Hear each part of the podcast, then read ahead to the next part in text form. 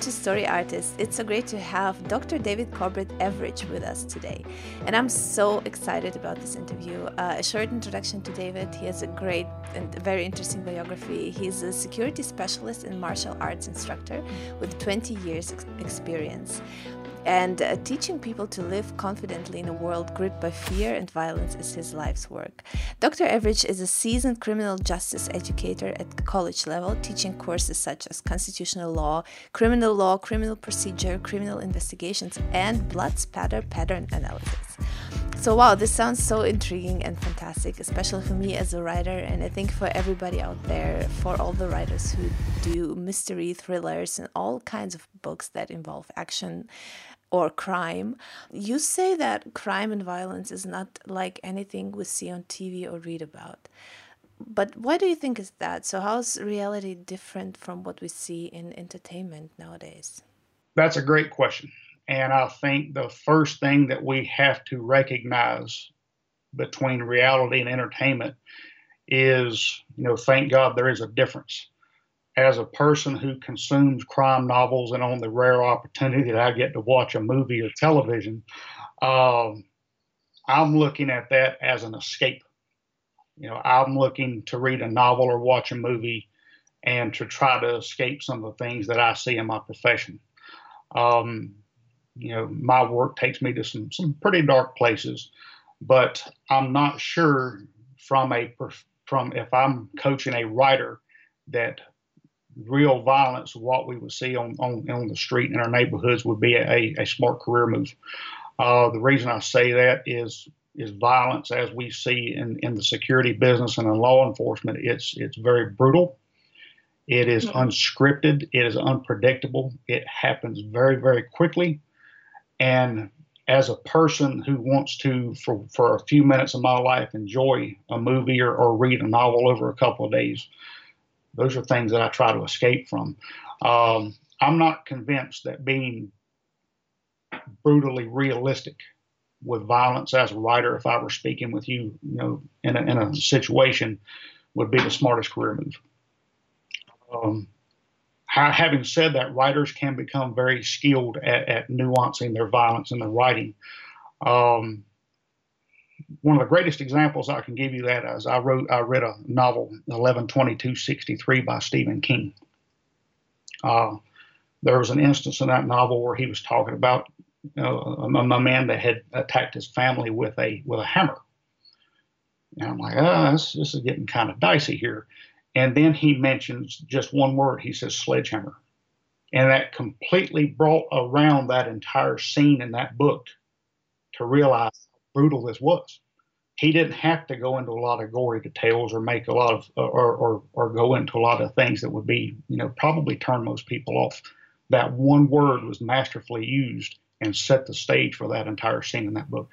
Mm. Yeah, I love that example. So, um, wh- where do you st- sit on writing more realistic or not? How do, how can we find the balance? Maybe so. Are we should we get into the details? You said no, not too much into the details, but how can we find the balance of not being too easy with that? I guess that's what I what I'm trying to say. Not to um, diminish the the violence, you know, and just you know for example, if you write fight scenes and people get hit over the head 10 times and they're still on their feet, and you know, it's very unrealistic. But then on the other hand, we have those really gritty things people don't want to read. So, where can we find the balance? Well, that's a good question again, and it's something that that I had I had hoped you would ask me. Uh, um, I think a lot of, of times that we have to have as, as writers and, and and as people within my profession. It's what I call lines of decency. I had I had consulted with a with an aspiring writer about six months ago, and and and her story was fantastic, but there was a line she crossed. Uh, I'm a human being just like you. Like I said, there's things that I don't want to see, and, and one of those things is animal abuse. You know that would, as a as a person, as a fan of, of this genre, that would cause me to probably put that book down. And to go deeper in, and further into that is how you would portray violence, you know, more realistically. Uh, one thing I recommend writers and filmmakers to do is, is, to talk to actual victims of violence. understand their mindset of what happened at that moment in time. Uh, what were you thinking? Uh, you know, how quick did it happen? Do you even remember it? Uh, one thing I've found with with especially women who have been victimized is there's a lot of times that when this happens, you know, they don't even remember what time of day it happened. I mean, I've actually had them where they've it happened in broad daylight and they thought it happened at night.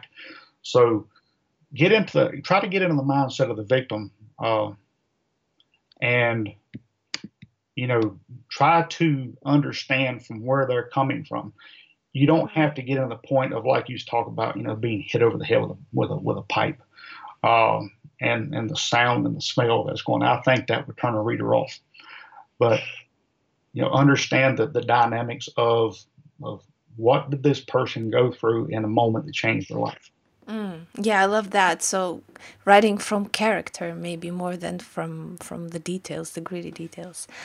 Um, uh, and if we dive into criminal law and criminal investigations, which are topics you teach also, uh, like people who write in the style of John Grisham and this direction, what are the common mistakes you see there writers do?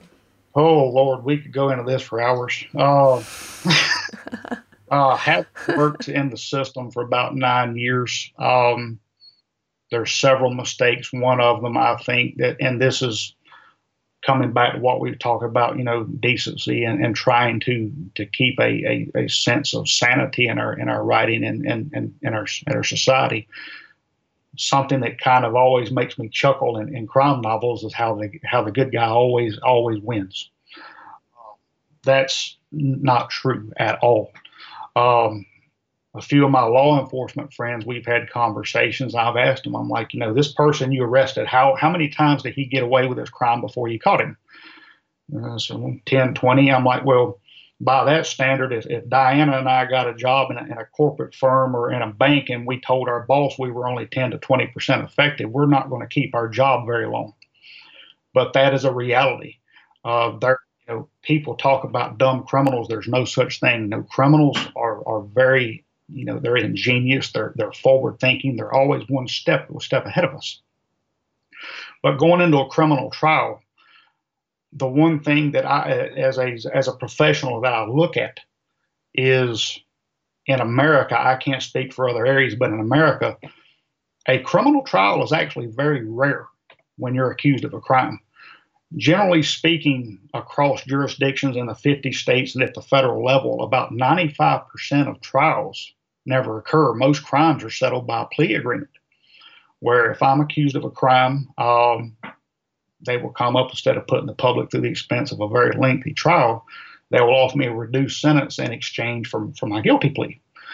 Um, so there's a saying amongst a lot of people in my in my profession in law enforcement that I would rather be tried by 12 than carried by six, meaning you'd rather go in front of a jury of 12 people rather than be carried by six pallbearers. It's complete nonsense. But because you're going to basically say you're going to take of that fifth percentile in our in our justice system, and you're going to trust your freedom, you know, and time away from your family for probably years. Um, in a case that may or may not go your way. So, uh, so from to, to go back into the writing part of it, what I recommend writers and, and filmmakers do is in, in America, you know, you, you can go to a trial, you can go sit in and watch any court proceeding. Uh, something that I've always found fascinating is watching the jury. Um, you know, as Americans, you know, we we at any time I can be called to jury duty. That's part of uh, my civic responsibility. Um, if you want to watch some some a very interesting trial, go to a trial where there's a person accused of some type of sex offense, and generally what's going to happen is one of those lawyers, either the prosecutor, mostly is going to try to stack that jury with with old ladies who have granddaughters. Um, it, it's a card game. So as a writer, I would recommend looking not so much at the outcome of the trial, but the process. You know, watch, you know, watch the jury. What try to put yourself in their position. What are they thinking about this person and the case? Mm, yeah, this is such great advice. Um, when we get into the topic of violence and entertainment, which is ever present now, I guess through all of the genres fantasy science fiction if you look at game of thrones and stuff like that. Um, and as someone who knows you know, you know your way around martial arts how do you what do you feel writers get wrong about fights and violence?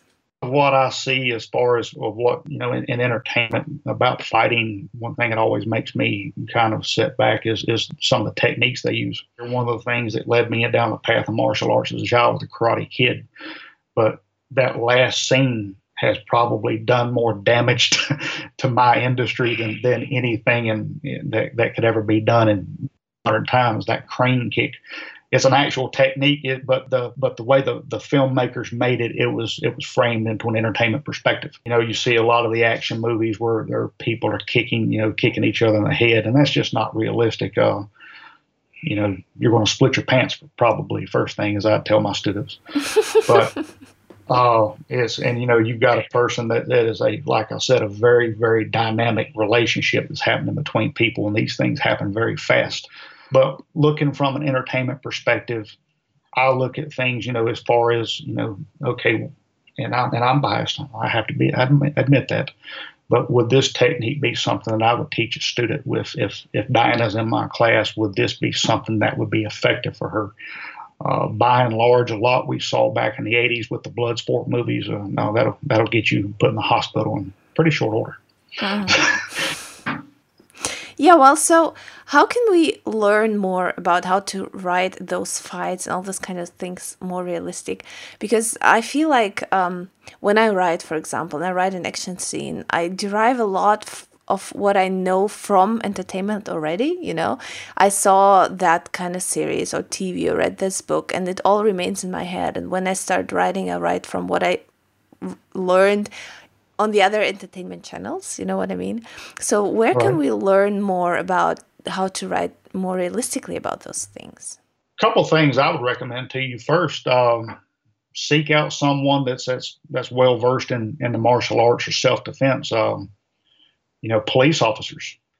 You know, you know, most police officers are very very gracious people. They're willing to help you. I mean, most most of the ones I, I know are just very very you know very helpful and conscientious, loving people.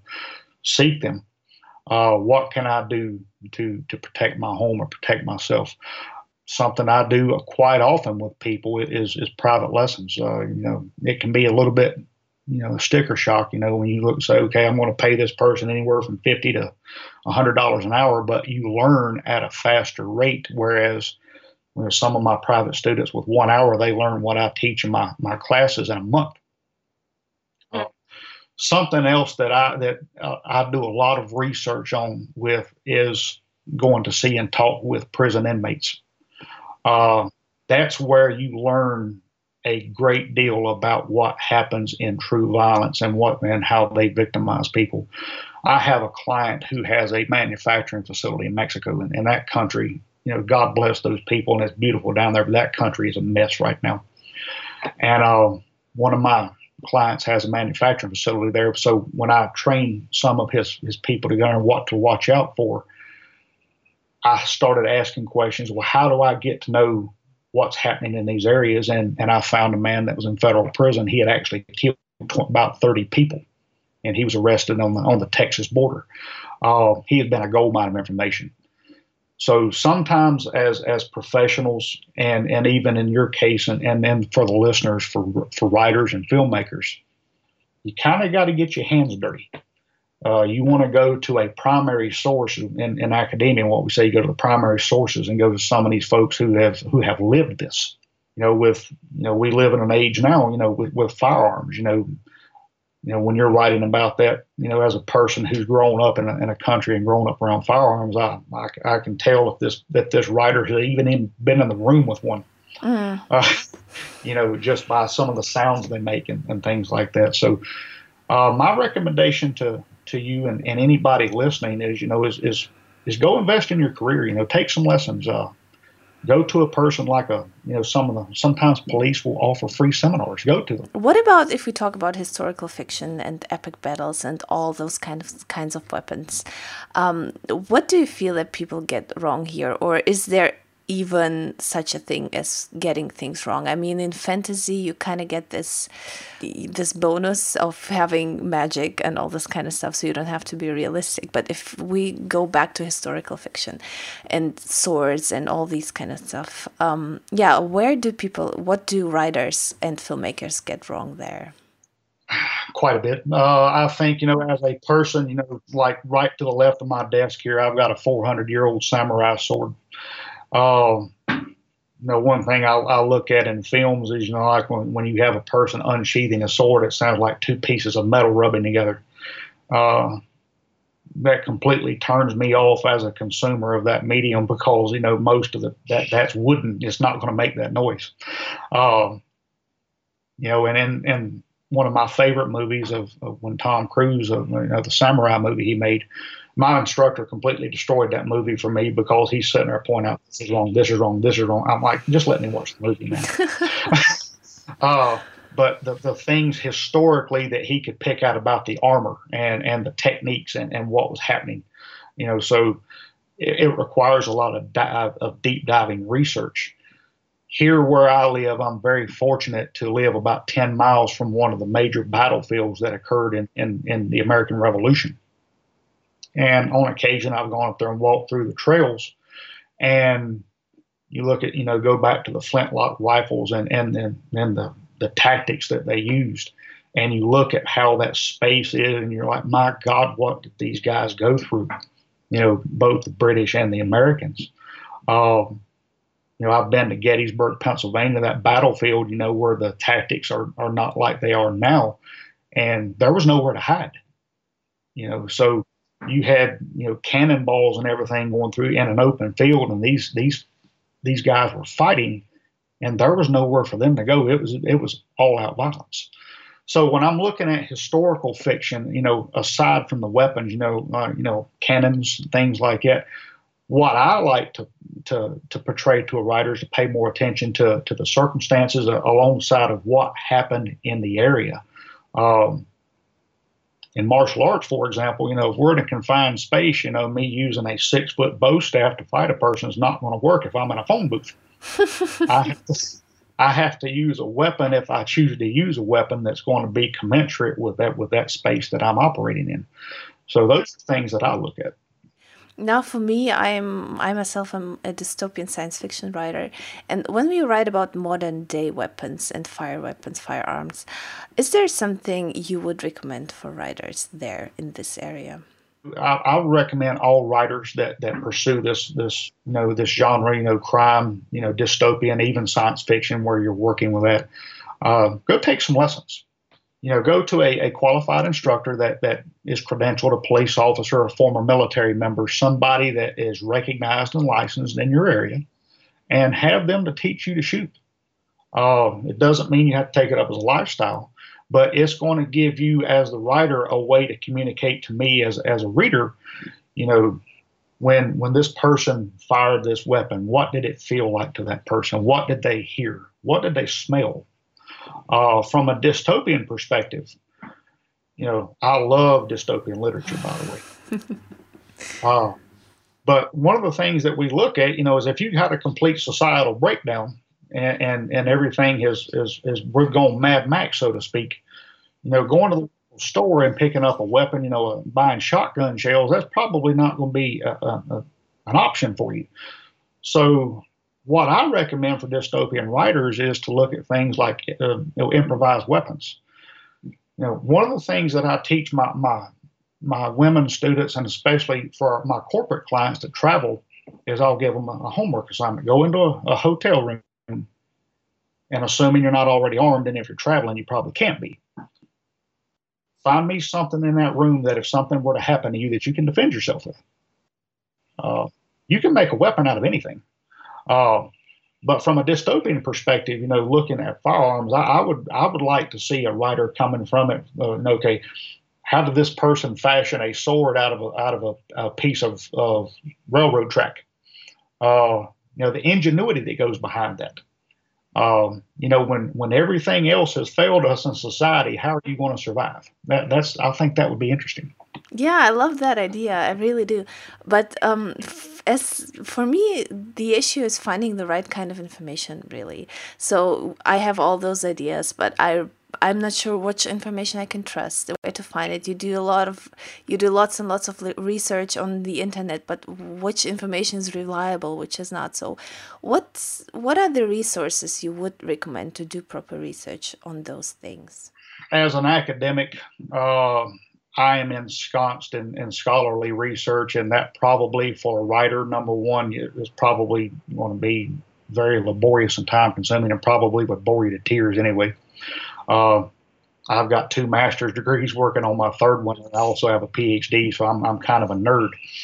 But there are instructors out there, some of us, who, who teach a lot of these things as far as, as finding what I would say unconventional mechanisms of, of, of how to, to make weapons in, in a dystopian perspective. Um, also, look back at what's been done before. Let's not recreate the wheel here. Um, go back and look at what some of, of your colleagues in the film and, and writing industry have done. Uh, build upon that. Um, and one thing I, I, I, am I'm firmly convinced in, and, and as far as any walk of life, whether it be writing or, or working with victims of crime, is empathy. What would you do if you were placed in this situation and it was a, to a point that you had to defend yourself or your family? Um, a survival instinct breeds creativity. Mm. Yeah, I love that. I love that advice. And I just want to uh, repeat the other advice you gave us, which I really love just getting your hands dirty, you know, just going out there and you know, talk to people, experience things, take lessons, maybe take self defense lessons and all this kind of things. I, I think that is because many writers have it in their minds that they're just writers, you know, it's our job to sit down and do writing. But I love the, this advice of getting out into the world and experiencing things that you can write about. Yes, from a professional perspective, yes, absolutely. Uh, happens with me, and I'm, i imagine it happens in any profession. We get to a certain point where we, we think we're at the pinnacle of our career. No, I, I disagree with that. Well, I don't care what you do for a living. You know, go learn from other people. Mm. You know? Yeah, I um, love that. And so, um, tell us where people can find you and your work online. Sure. Um, like I said, most of what I do is I, I teach self defense, self protection. Um, mostly, I work with women uh, I have worked with government agencies. I have clients that are $500 million companies. Uh, if they have clients traveling, I go work with them on their travel plans, uh, travel security, what to look out for if they have to travel to Mexico versus, like I said, I have a client coming to Germany here soon. So I will look at you know at the current trends of of, of what's happening in those societies and, and, and coach them accordingly on how to, to to prevent anything before it gets to a point of having to to defend themselves. Uh, a major focus of my security work is is looking with pe- working with people on defending themselves from their home versus if I have to get on a plane tonight and fly to Baghdad. Um, you know, Diana, people are creatures of habit. You know, whether I'm an American, whether I'm working with a German or I'm working with a person who's from South America, uh, I try to get inside of those of those cultures to to keep my my my client or my student from getting into trouble. Uh, I also work quite a bit with with like I said with churches. Uh, in America, this is embarrassing, but last year there were more church shootings than there were school shootings. Um, and, and our, our society across the board, anywhere in the world, is changing. So, you know, sadly, my my my work is increasing. Uh, I can be found online at uh, www.phdce.com. I'm also very active on Facebook and Twitter at, at DirtyBirdPhD. I also have a secondary website that I run a, a, a business with with a, a, close friend of mine, a business associate at ministryofdefense.us. So I've I've got a lot of irons in the fire. Um, I work with, like I said, I've worked with authors before. Um, use me and abuse me, I'm here to help. yeah, thank you so much. So this is such a great thing to do, I guess. So if everybody, anybody who's listening who wants advice on um, violence or crime or anything to to be realistic and to do it the right way i think it's great it's a great way to contact somebody like you or contact you for instruction yeah so thank you so much for taking your time. Thank you so much for doing this. There was so much information i'm really inspired to do stuff and to meet people and to talk to people and to take lessons maybe. So yeah. Uh, thank you for having me and thank it's been a so real honor to speak to you